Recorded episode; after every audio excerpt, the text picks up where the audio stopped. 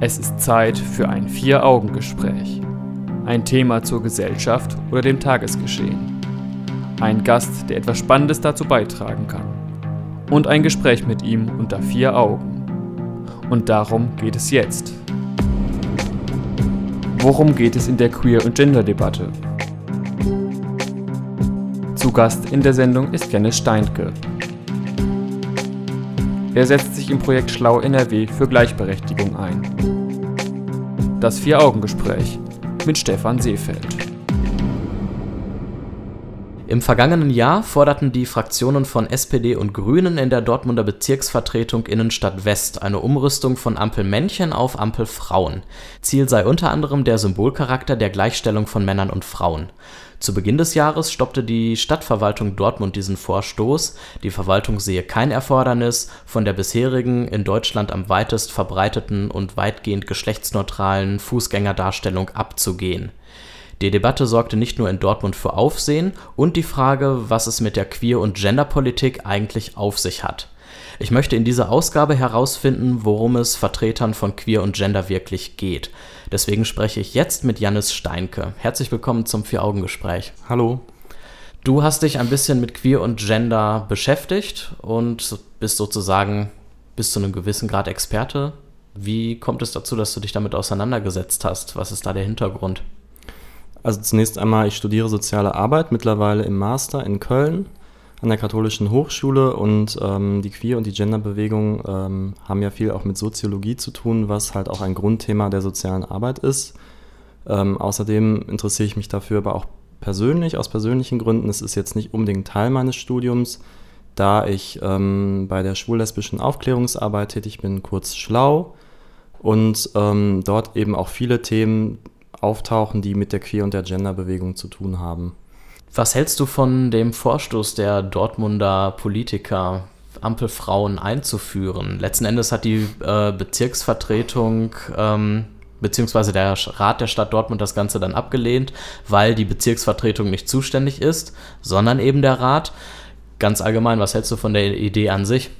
Von der Idee an sich halte ich sehr viel. Es ist aber auch differenziert zu betrachten, finde ich. Also ähm, ich denke, das ist äh, zunächst mal ein symbolischer Akt, ähm, der aber eine hohe Strahlkraft haben kann. Also ähm, um gewisse Klischees und Vorstellungen aufzubrechen, dass eben unsere Gesellschaft sehr männlich dominiert ist und wenn man dann eben ein, ein weibliches Symbol dort als Ampelmännchen sieht, glaube ich, dass es erstmal irritieren kann und dadurch auch Vorurteile äh, aufbrechen kann. Auf der anderen Seite ähm, birgt das die Gefahr, dass es Klischees auch wieder verfestigt, weil dieses Ampelweibchen oder Ampelmädchen eben, ähm, ja nach sehr traditionellen Vorstellungen ja auch dargestellt ist mit einem weiten Rock und so laufen viele Personen, die sich als Frauen definieren, auch nicht rum. Viele Leute haben sich aber aufgeregt und gesagt, haben wir in Dortmund oder generell in Deutschland keine wichtigeren Themen, als sich über Ampelmännchen und Ampelfrauen auseinanderzusetzen. Deswegen halte ich es für sinnvoll, nochmal einen Schritt zurückzugehen und erstmal ganz allgemein darüber zu sprechen, was bedeutet eigentlich queer, was bedeutet Gender, wo genau liegt da überhaupt der Unterschied und was fordern beide Bewegungen. Was ist der Unterschied zwischen queer und Gender? Also man kann jetzt keinen trennscharfen Unterschied äh, feststellen. Es ist allerdings so, es sind beide aus, aus der Frauenbewegung, aus der Schwulenbewegung äh, entstanden. Queer ist allerdings unpolitisch, es hat keine Forderung, es äh, versucht eben das, was ich gerade auch schon gesagt habe, gängige Vorstellungen aufzubrechen und ähm, Machtverhältnisse darzustellen. Es geht auch davon aus, dass die Kategorie äh, Geschlecht nicht natürlich vorhanden ist, sondern sozial konstruiert ist und versucht diese Kategorie ähm, zu dekonstruieren, also aufzubrechen, abzubauen. Was genau soll das bedeuten? Also Geschlecht gibt es nicht von Anfang an, sondern das haben Menschen sozusagen erfunden. Genau, also ich, es gibt ein Buch, wo nochmal dargestellt wird, dass die Haltung der Queer Theories äh, dahingehend ist, dass Geschlecht und Kultur den gleichen Ursprung haben. Also Geschlecht ist nicht vorkulturell da, sondern ist gleichzeitig Wechsel, in Wechselwirkung entstanden. Das heißt, Geschlecht ist ähm, zunächst einmal nichts Natürliches, sondern das Geschlecht im Sinne von Gender ist sozial konstruiert. Und damit meinen wir also das soziale Geschlecht und nicht das biologische. Genau, also mit Gender ist das soziale Geschlecht gemeint, im Gegensatz zu Sex, was Mhm. der englische Begriff für das biologische Geschlecht ist. Und da gibt es natürlich Unterschiede, es gibt unterschiedliche Körper, aber welches Geschlecht man ähm, diesem Körper eben sozial zuweist, ist, ähm, hat keine natürliche Ursache. Und was genau ist problematisch an diesen Kategorien Mann und Frau in sozialer Hinsicht? dass mit diesen Kategorien gewisse Verhaltensweisen in Verbindung gebracht werden, gewisse Machtpositionen zusammenhängen und gewisse Erwartungen äh, an Individuen gestellt werden und dadurch auch diskriminiert wird und es zu Ausschlüssen kommt. Also in der, in der Gesellschaft dominiert das männliche heterosexuelle Rollenmodell sozusagen und ähm, ein Ziel der Frauenbewegung ist es ja auch, äh, für Gleichstellung zu sorgen, dass eben Frauen ähm, Personen, die sich als Frauen definieren, das gleiche Gehalt bekommen, die gleichen, gleichen Zugang zu Bildung haben, die gleiche Möglichkeit haben wie Männer, ähm, ihren Beruf zu wählen. Und ich denke, dass der Ansatz der Queerbewegung, diese Kategorien zunächst einmal zu hinterfragen, nachhaltiger ist, um für Gleichstellung zu sorgen, weil es an die Ursachen geht und nicht an die Symptome. Das heißt, Mhm. äh, erstmal zu hinterfragen, woher kommt überhaupt diese Ungleichheit? Und wenn man bei diesen Kategorien bleibt, dann glaube ich, ist es nicht unbedingt nachhaltig, um dauerhaft für Gleichstellung von Menschen zu sorgen, sondern man denkt immer noch in dieser Zweigeschlechtlichkeit Mann-Frau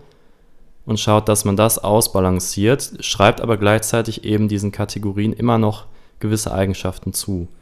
Und Anhänger der Genderpolitik wollen dann konkret sozusagen auf unsere Gesellschaft und auf die Politik einwirken und sozial konstruierte Unterschiede zwischen Mann und Frau ja, abschaffen, wenn ich das richtig verstanden habe. Also die ähm, Gender Studies, wie du richtig gesagt hast, sind sehr politisch. Die wollen ähm, diese Unterschiede untersuchen, allerdings nicht dekonstruieren. Also Queer Studies wollen zunächst einmal dekonstruieren, aber daraus folgt erstmal auch keine weitere Handlung. Das ist eben auch eine Kritik, die man daran haben kann. Sie sind halt unpolitisch zunächst einmal. Im Gegensatz zu den Gender Studies Genau. dementsprechend.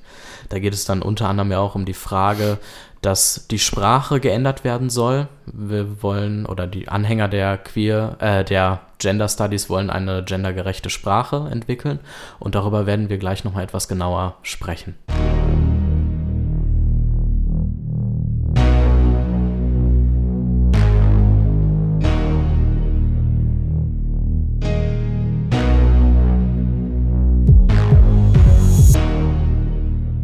Das Vier-Augen-Gespräch mit Jannis Steinke, der bei mir zu Gast ist. Und wir sprechen über das Thema Queer und Gender, was es damit eigentlich auf sich hat, worum es dabei geht. Denn gerade in Bezug auf Gender und die Gendersprache regen sich ja doch relativ viele Leute auf und sagen, das ist total überflüssig. Hier wollen Leute in unsere Sprache sich einmischen und die verändern. Wofür braucht man das Ganze? Was hat es mit der Gendersprache eigentlich auf sich? Ich könnte jetzt das Beispiel nochmal bringen mit Studierendenwerk und Studentenwerk, also die Mhm. Umbenennung von Studentenwerk zu Studierendenwerk. Ähm, gedacht ist da, dass durch Sprache der Zugang zum Bewusstsein geschaffen wird und der Zugang auch zum Denken. Also dass man in gewissen Strukturen denkt und der Zugang dazu ist eben die Sprache. Und ähm, Das klingt relativ abstrakt. Kannst du das ein bisschen vereinfacht darstellen?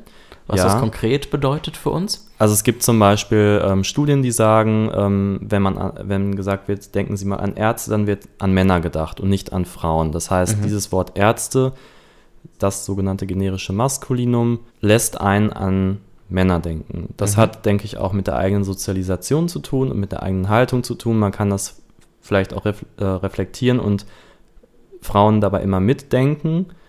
Aber ich bin der Auffassung, dass Sprache eben die Realität erst erlebbar macht auf eine gewisse Art und Weise.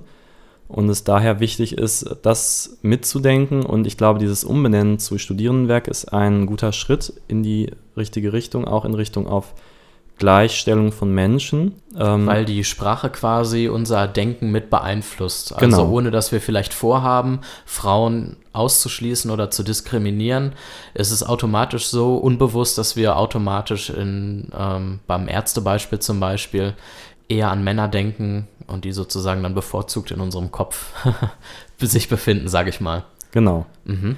Jetzt äh, gibt es natürlich auch Kritiker, die sagen, wir können auch ohne Sprache denken. Es gibt zum Beispiel einen Fall aus dem 19. Jahrhundert, da hat eine taubstumme Frau das Sprechen gelernt und konnte mit ihrer Außenwelt relativ gut kommunizieren. Das heißt, bevor sie überhaupt den Zugang zu dieser Sprache hatte, der sie hätte beeinflussen können, was ja die These ist, musste sie ja vorher schon intelligent sein, denken können, um überhaupt in der Lage zu sein, ohne sinnliche Wahrnehmung die Sprache zu erlernen. Also scheint Denken auch ohne die Sprache möglich zu sein. Die Folge wäre dann ja, dass unsere Sprache uns gar nicht so sehr in unserem Denken beeinflusst, wie vielleicht von ähm, Anhängern der Genderpolitik behauptet wird. Naja, also ich denke, man muss die Sozialisation natürlich immer mitdenken. Leute, die von Geburt an die Fähigkeit haben, Sprache zu erlernen und zu kommunizieren, werden dadurch in ihrer Sozialisation geprägt. Und wenn eben generische Maskulina verwendet werden, wie Arzt, wie Student, dann äh, denke ich, dass das auch das Bewusstsein prägt und gewisse Denkstrukturen schafft. Und diese Frau, da wäre ich jetzt auch mal sehr gespannt, was sie eben dann anstelle von generischen Maskulina wie Arzt, Student verwenden würde. Vielleicht verwendet sie sie auch automatisch, dann würde das eben dieser These widersprechen. Wenn sie aber ganz andere Wörter dafür verwendet, das fände ich nochmal sehr spannend zu sehen. Wenn man allein aus sich heraus eine Sprache entwickelt und vorher eben keinen Zugang zu der Sprache hatte, dann äh, denke ich, ist ja dieser Faktor der Sozialisation ausgeschaltet und der ist eben sehr entscheidend auch dabei. Mhm, okay. Was kannst du von diesem Satz halten, man wird nicht als Frau geboren, sondern zu ihr gemacht? Ja, das ist ja so ein zentraler Satz auch eben der Frauenforschung und der Gender Studies ähm, von Simone de Beauvoir. Das bezieht sich eben auf den Begriff Gender, das soziale Geschlecht. Die These ist, man wird möglicherweise biologisch mit Merkmalen geboren, die als Frau definiert werden. Mhm. Daraus kann man aber noch lange nicht ableiten, dass auch eine gewisse Verhaltensweise natürlich ist. Das heißt, dieses soziale Geschlecht, wie man sich in der Gesellschaft bewegt, was für Kleidung man trägt, ähm, was für einen Beruf man erlernt, welchen Bildungsstand man hat, welches Gehalt man bekommt, das leitet sich daraus noch lange nicht ab. Und äh, man wird zur Frau gemacht, meint eben, genau das ist aber der Fall, es wird von der Gesellschaft einem angelegt, wie man sich zu verhalten habe, nur aufgrund körperlicher Eigenschaften. Und Gender Studies versuchen das eben aufzubrechen und zu sagen, nein, man hat immer die Wahl. Dieses soziale Geschlecht ist eben konstruiert, das heißt, man kann es genauso gut auch dekonstruieren. Also aus natürlichen Merkmalen oder aus biologischen Merkmalen leitet sich kein Verhalten ab oder keine gesellschaftliche Stellung. Und das möchte dieser Satz eben zum einen aufzeigen und auch kritisieren. Und äh, das ist so ein bisschen die Grundlage, aus der sich eben ähm, die Gender Studies und die Formbewegung auch gegründet haben oder gebildet haben. Mhm. Mit da rein spielt ja, dass man nicht nur auf äh, die Unterscheidungen Frau und Mann achtet, sondern da fallen ja viele weitere Aspekte mit hinein, sei es ähm, Transidentität oder Intersexualität oder vielleicht auch irgendwelche Mischformen, die gar nicht über solche Begriffe erfasst werden können. Und dann wird zum Beispiel gefordert, dass es ähm, Toiletten und Umkleidekabinen im Schwimmbad zum Beispiel für trans- oder intersexuelle Personen gibt. Ist das eine sinnvolle Maßnahme, diese Personen in die Gesellschaft oder in, ähm, ja, sag ich mal, mit Toleranz äh, einzugliedern? Hier will ich auch Ja und Nein sagen, weil es zu einem Zwangsouting führen kann. Und Anfeindungen vor allen Dingen auch. Und auch, äh, man kann zu an, auch Anfeindungen ausgesetzt sein, das stimmt. Das heißt, wenn eine Person, die sich weder als Frau noch als Mann identifiziert, eben diese dritte Toilette wählt, dann ist offensichtlich, dass diese Person eben in die immer noch existierende äh, zweigeschlechtliche Ordnung nicht hineingehört und setzt sich dadurch natürlich Anfeindungen aus. Mhm. Auf der anderen Seite denkt es diese Person eben aber auch zum ersten Mal mit. Eine Alternative wäre es ja zum Beispiel Unisex-Toiletten einzurichten, genau. so wie es die Grünen ähm, oft auch machen. Genau. Da würde man sozusagen eine Toilette für ja, sämtliche Geschlechter, die es äh, möglicherweise gibt, äh, haben. Sehr komplexes Thema. Wir werden gleich noch ein bisschen darüber weitersprechen. Jetzt machen wir eine kurze Pause.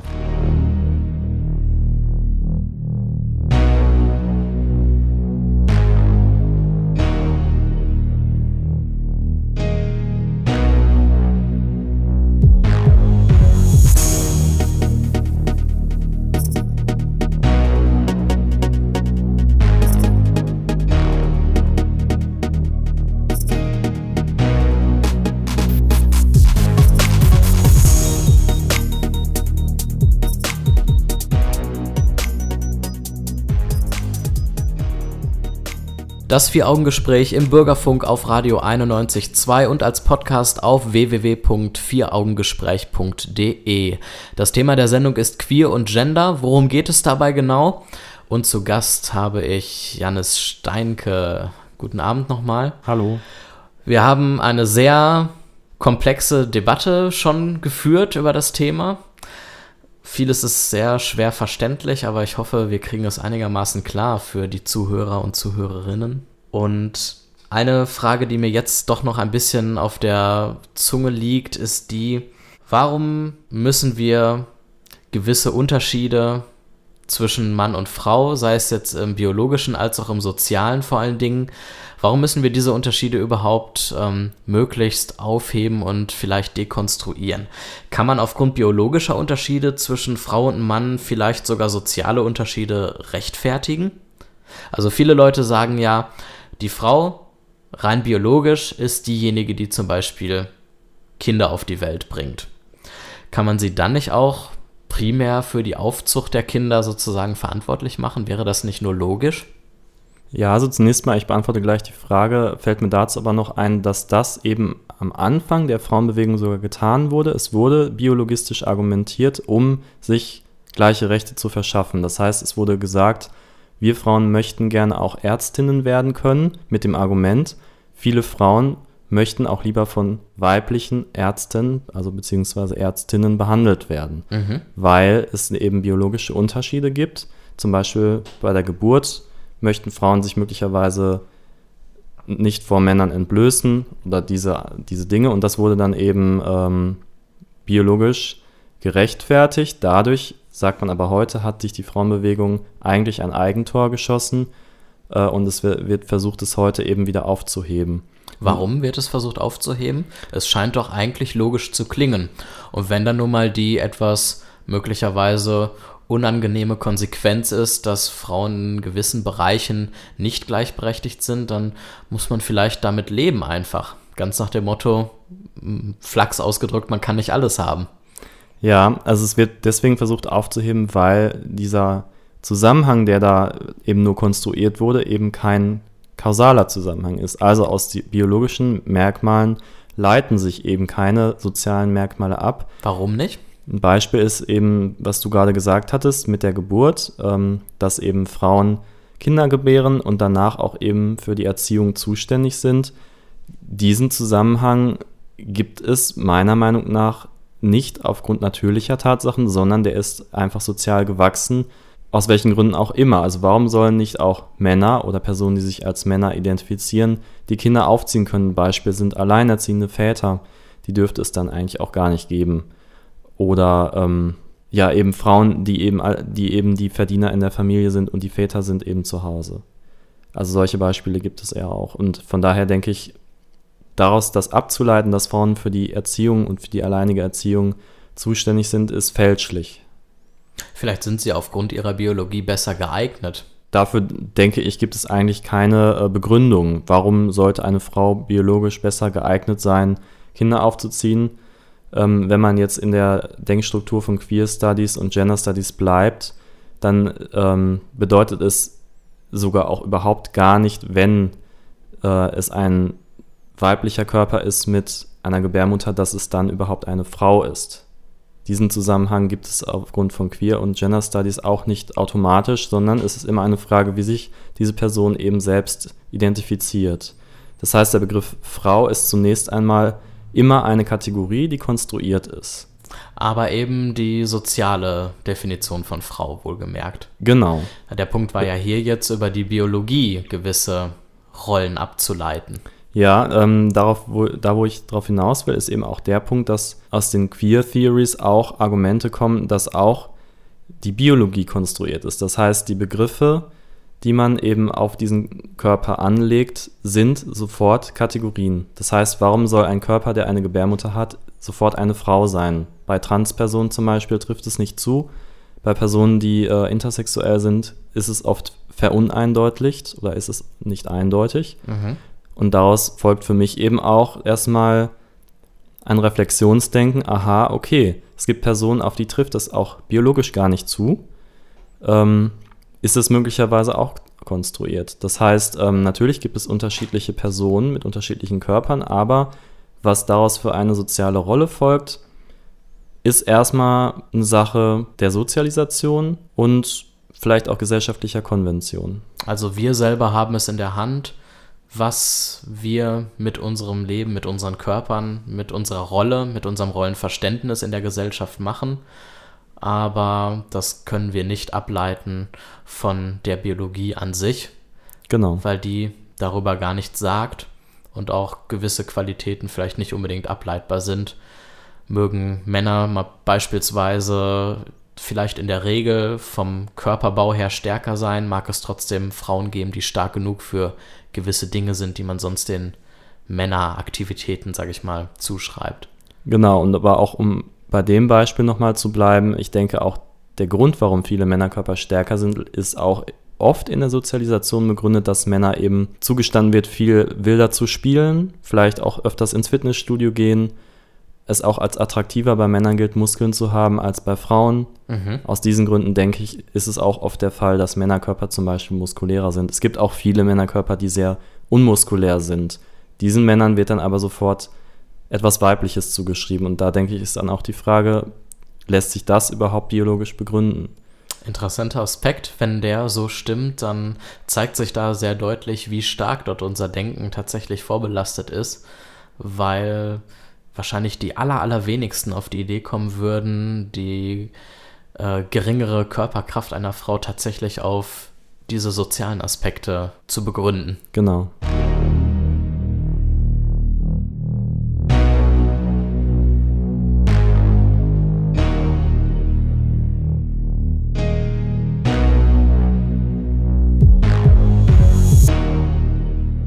Wir haben gerade über die Kategorie Frau gesprochen und dass man ihre soziale Stellung nicht von der Biologie herleiten kann. Jetzt mal eine ganz grundsätzliche Frage. Negiert sich die Queerbewegung nicht selbst, wenn sie Kategorien abschafft oder zumindest diesen Kategorien keine Bedeutung mehr zumisst, weil sie dann quasi nichts mehr hat, über das sie sprechen kann? Ja und nein auch wieder. Also Natürlich, das ist auch ein großer Kritikpunkt an die Queerbewegung und an der Queerbewegung, dass sie zum einen behauptet, Kategorien zu dekonstruieren oder erstmal überhaupt sichtbar zu machen, ähm, welche Machtverhältnisse dadurch produziert werden. Zum anderen, wenn man den Begriff queer einführt, natürlich wieder auch eine neue Kategorie aufgemacht wird, was eigentlich ja gar nicht so gedacht ist im Sinne der Queerbewegung. Das ist auf jeden Fall ein Widerspruch, der sich meiner Meinung nach auch nicht auflösen lässt den man aber vielleicht ertragen muss. Weil ich denke, das Positive an dieser Queerbewegung ist zunächst einmal einen Denkanstoß zu geben mhm. und ähm, Reflexion zu erzeugen. Also dass man über sein eigenes Denken und sein eigenes Handeln nachdenkt. Wenn ich über diese Dinge nachdenke, dann kommt mir allerdings auch in den Sinn, dass Kategorien durchaus wichtig sind oder zumindest waren. Also sie waren zum Beispiel früher überlebenswichtig. Stellen wir uns die Menschheit nochmal vor, die noch in den Höhlen gewohnt hat. Und dort musste man relativ schnell andere Menschen, aber auch generell andere Lebewesen, Tiere in Kategorien einordnen, um zum Beispiel schnell zu entscheiden, sind diese anderen jetzt gefährlich für mich? Muss ich mich schützen vor denen? Oder bin ich in Sicherheit? Eine sehr wichtige Sache. Hätten wir das nicht gemacht, hätte die Menschheit vielleicht gar nicht äh, bis heute überlebt. Sie bieten ja also durchaus eine grobe Orientierung, die sehr, sehr wichtig ist. Ja. Inwieweit wird das ähm, berücksichtigt bei der Queerbewegung? Oder wird es überhaupt berücksichtigt? Das wird auf jeden Fall mit berücksichtigt. Also die, ich ähm, kann hier mal auf Judith Butler eingehen. Das ist eine bekannte Protagonistin der Queerbewegung, ähm, die auch sehr viele Theorien dazu verfasst hat. Und da ist die Auffassung eben so, dass ein Subjekt erst zu einem Subjekt wird, also ein, eine Person wird erst zu einem relevanten Subjekt in der Gesellschaft, wenn diese Person ähm, eine Subjektposition annimmt. Und das sind eben diese Kategorien wie Frau, wie Mann, wie Arzt, wie Ärztin.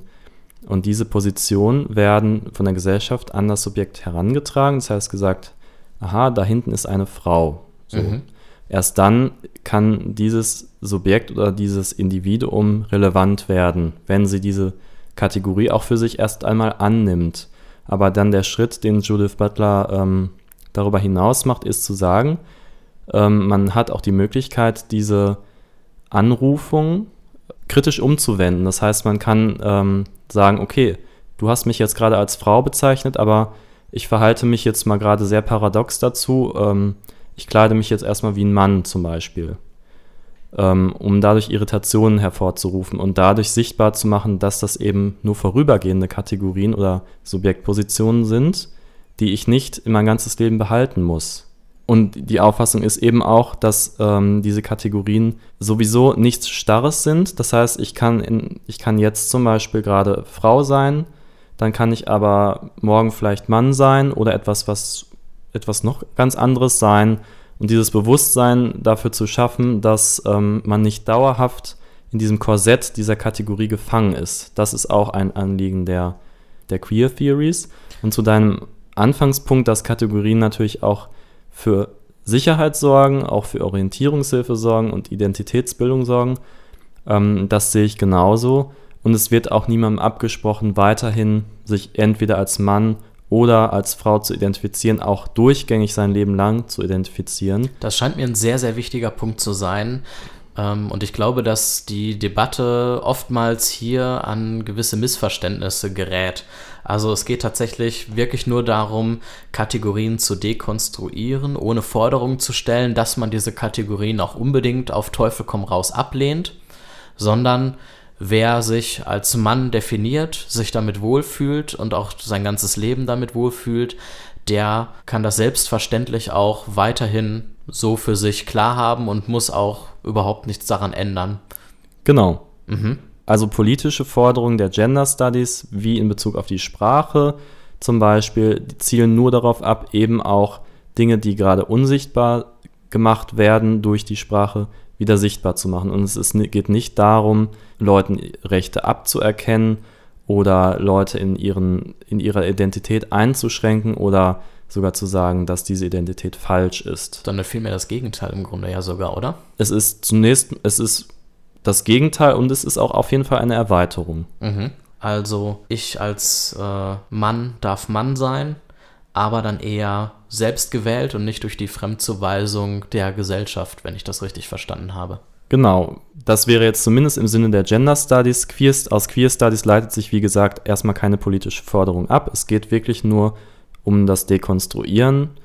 Ähm, aber wenn man das eben politisch runterbricht, kann man daraus ableiten, diese Kategorien darf man sich selbst wählen. Man sollte sich eben nur bewusst sein, es sind wirklich selbstgewählte Kategorien, die nicht in Stein gemeißelt sind und die auch keine Verhaltensweisen irgendwie begründen können. Kann man denn wirklich frei bestimmen, was für ein soziales Geschlecht man hat? Ähm, meine Vermutung oder meine Intention wäre jetzt erstmal, dass man doch immer irgendwo beeinflusst ist. In Bezug worauf beeinflusst? Naja, auf ähm, die Frage, wie ich mich definiere im Hinblick auf das soziale Geschlecht. Bin ich dort nicht immer von meinen Mitmenschen beeinflusst, sodass ich quasi doch nicht frei meine Entscheidung treffe, wie mein soziales Geschlecht ist? Mm, natürlich ist man beeinflusst, aber ähm, man kann ja auch zu dem Punkt kommen zu sagen, okay, vielleicht ist es mir gar nicht mehr so wichtig, ähm, ein soziales Geschlecht zu haben.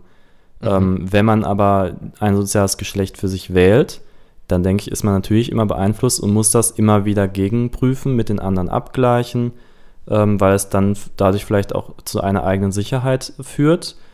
Ähm, und ich denke, es führt zu großen Unsicherheiten, wenn man diese Kategorien ablehnt.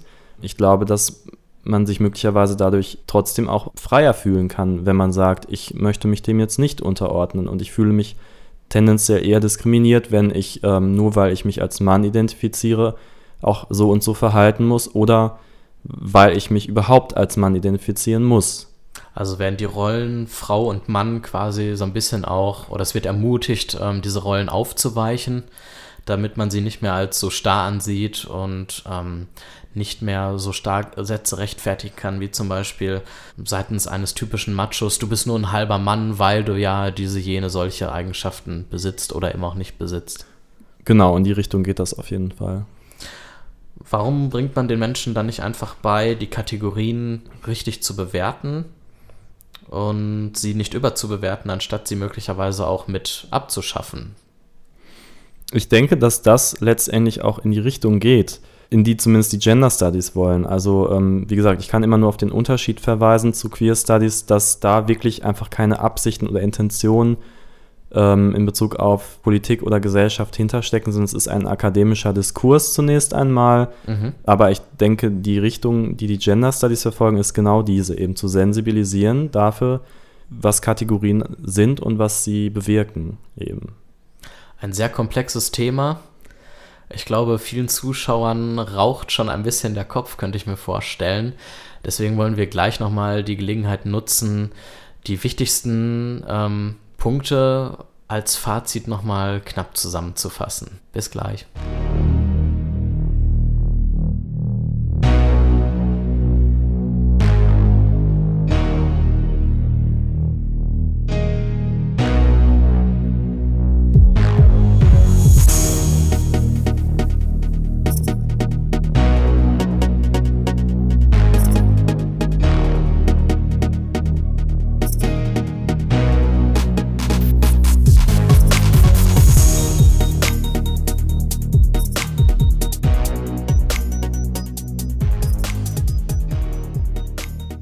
Willkommen zurück zum Vier-Augen-Gespräch und die Sendung neigt sich jetzt auch langsam schon dem Ende. Ich habe mit meinem Gast Janis Steinke über Queer und Gender gesprochen, worum es dabei eigentlich geht und was von Queer- und Gender-Anhängern gefordert bzw. auch nicht gefordert wird.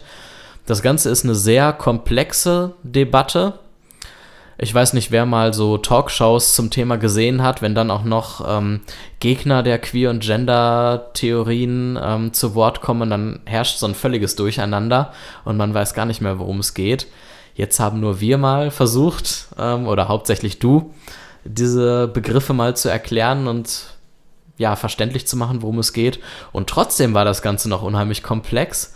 Vielleicht kannst du uns nochmal ganz knapp auf den Punkt bringen, was ist jetzt eigentlich der Unterschied zwischen der Queer Theory und Gender? Ja, gerne. Queer ist zunächst einmal von der Wortbedeutung her, bedeutet es auch verfälschen, verunsichern. Das heißt, es versucht Kategorien, die es gibt, aufzubrechen und abzubauen, zu dekonstruieren. Ähm, wird teilweise auch als Überbegriff äh, verwendet für schwul, lesbisch, bi, trans, inter. Was okay, aber, also man unterhält sich nur und nicht mehr quasi. Und im Sinne der Gender Studies wird es eben auch politisch runtergebrochen. Das heißt, ähm, das sieht man dann eben in äh, solchen Aktionen wie mit den Ampelmännchen oder Ampelfrauen oder eben die Veränderung von Studentenwerk zu Studierendenwerk. Genau, das ist im Prinzip der Unterschied, dass Queer letztendlich auf einer sehr akademischen Ebene verharrt mhm. und Gender Studies eben operationalisierbar sind, das heißt umsetzbar sind in der Gesellschaft. Viele Menschen kritisieren die Genderbewegung äh, bzw. die Queerbewegung, aber dann offensichtlich ja eher die Genderbewegung, wenn die wirklich Veränderungen auch bewirken will. Es wird Angst vor Sprachverfall angeführt, wenn wir über gendergerechte Sprache sprechen. Es wird eben eine gewisse Angst vor Veränderungen angesprochen. Es wird kritisiert, dass eine Geldverschwendung irgendwo herbeigeführt wird, wenn Namen geändert werden, Gesetze geändert werden, nur um zum Beispiel eine gendergerechte Sprache zu entwickeln. Und offensichtlich scheinen wir nichts Sinnvolleres zu tun zu haben, als über so etwas wie Ampelmännchen zu diskutieren. Solche Argumente werden angeführt. Kurz und knapp, warum ist die Gender- und Queer-Theorie so wichtig, trotz dieser Kritikpunkte, die angeführt werden? Ich halte diese Kritikpunkte zunächst einmal für illegitim, da ich denke, dass wie ich schon vorher ausgeführt habe, diese Veränderungen eine ganz, ganz große nachhaltige Wirkung haben auf das Bewusstsein und auf die Gleichstellung von Menschen in Bezug auf gleiche Rechte, Gleichwertigkeit auch, weil das in vielen Köpfen, glaube ich, auch immer noch nicht so ist, dass alle Menschen gleichwertig sind, gleiche Chancen. Und aufgrund dessen, denke ich, ist diese, sind diese Bewegungen einfach so wichtig, weil es zunächst einmal durch die, dank der Queer-Bewegung ein Bewusstsein verändert und dank der Gender-Bewegung das auch in Handlung und Aktion umgesetzt wird in der Gesellschaft. Und es ist meiner Meinung nach keine Geldverschwendung, es ist auch keine rigide Aktion, die irgendwelche Leute ihrer Rechte berauben soll, sondern es erweitert nachhaltig die Rechte von Menschen, die diese Rechte momentan noch nicht besitzen. Ich hoffe, wir konnten damit ein bisschen Licht ins Dunkel bringen und zumindest einige Vorurteile vielleicht auch gegenüber diesen Theorien beseitigen. Ganz herzlichen Dank für das Gespräch. Gerne. Und diese Folge gibt es zum Nachhören und als Podcast auf www.vieraugengespräch.de. Ich sage Tschüss und bis nächsten Monat.